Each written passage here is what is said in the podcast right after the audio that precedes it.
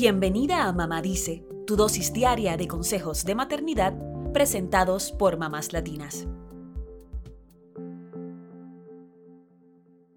¿Tus hijos llegan a casa con un drama nuevo cada día? Cuando son pequeños, pareciera que sus vidas no son tan complicadas, pero a medida que crecen, los líos con sus amigos se complican más y más, al punto de que puedes pasar horas pensando en eso que les ocurrió. Esto es justo lo que le sucedió a Catherine Chan, una madre canadiense y escritora, cuando su hija entró al kinder. En el preescolar, los problemas de su hija eran alguna que otra pelea por un juguete o una rabieta por hambre o sueño. Nada que un beso, un abrazo o una merienda no pudieran resolver. Sin embargo, cuando ingresó al kinder, los verdaderos líos con sus amiguitos empezaron a surgir. Catherine cuenta que en los primeros meses su hija estaba en un proceso de adaptarse a compartir su espacio con el mismo grupo de niños.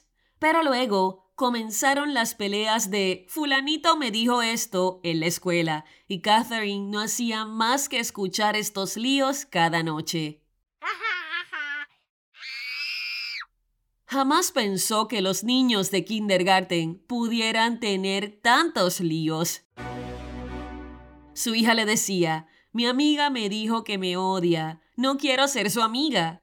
Ella se pasa copiándome, no quiero jugar con ella. Quiero ser su amiga, pero no me deja. La primera reacción de Catherine fue intentar resolver los problemas de su hija hacerle entender que podía encontrar nuevos amigos con los que jugar, hablarle sobre el comportamiento de otros niños y hasta intentó darle opciones para que hiciera la paz con otros niños.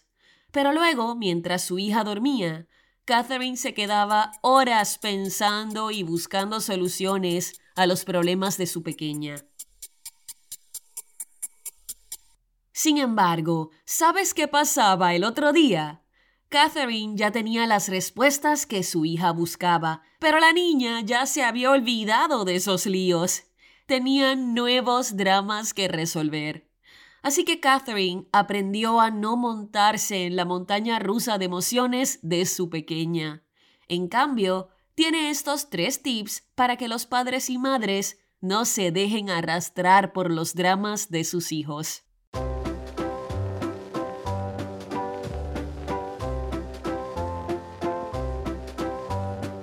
Número 1. Escúchalos atentamente antes de responder.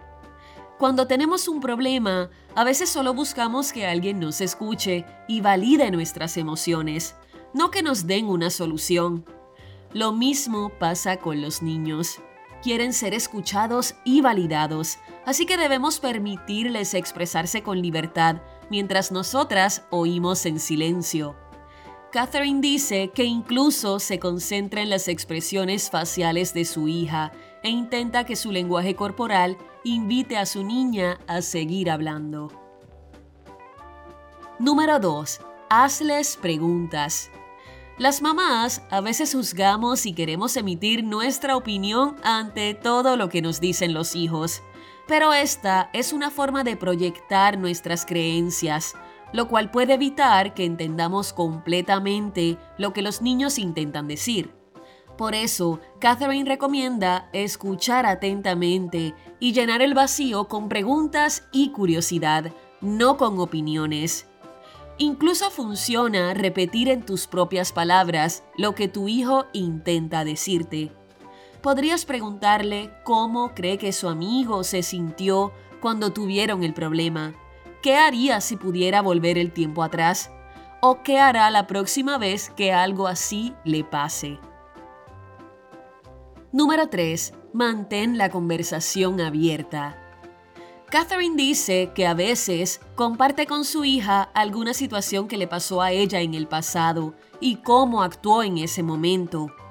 De esta forma, su hija no se siente sola en sus problemas y ella no está dándole un sermón sobre lo que debe hacer o no. Pregúntales a tus hijos qué puedes hacer para que se sientan mejor o para ayudarlos. dale seguimiento al otro día para mantener el diálogo abierto.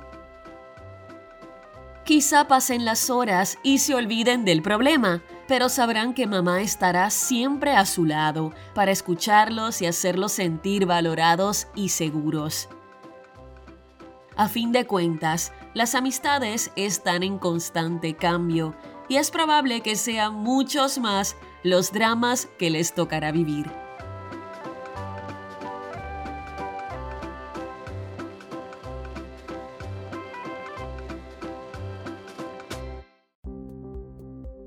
Eso es todo por hoy. Acompáñanos mañana con más consejitos aquí en Mamá Dice y síguenos en mamáslatinas.com, Mamás Latinas en Instagram y Facebook y Mamás Latinas USA en Twitter.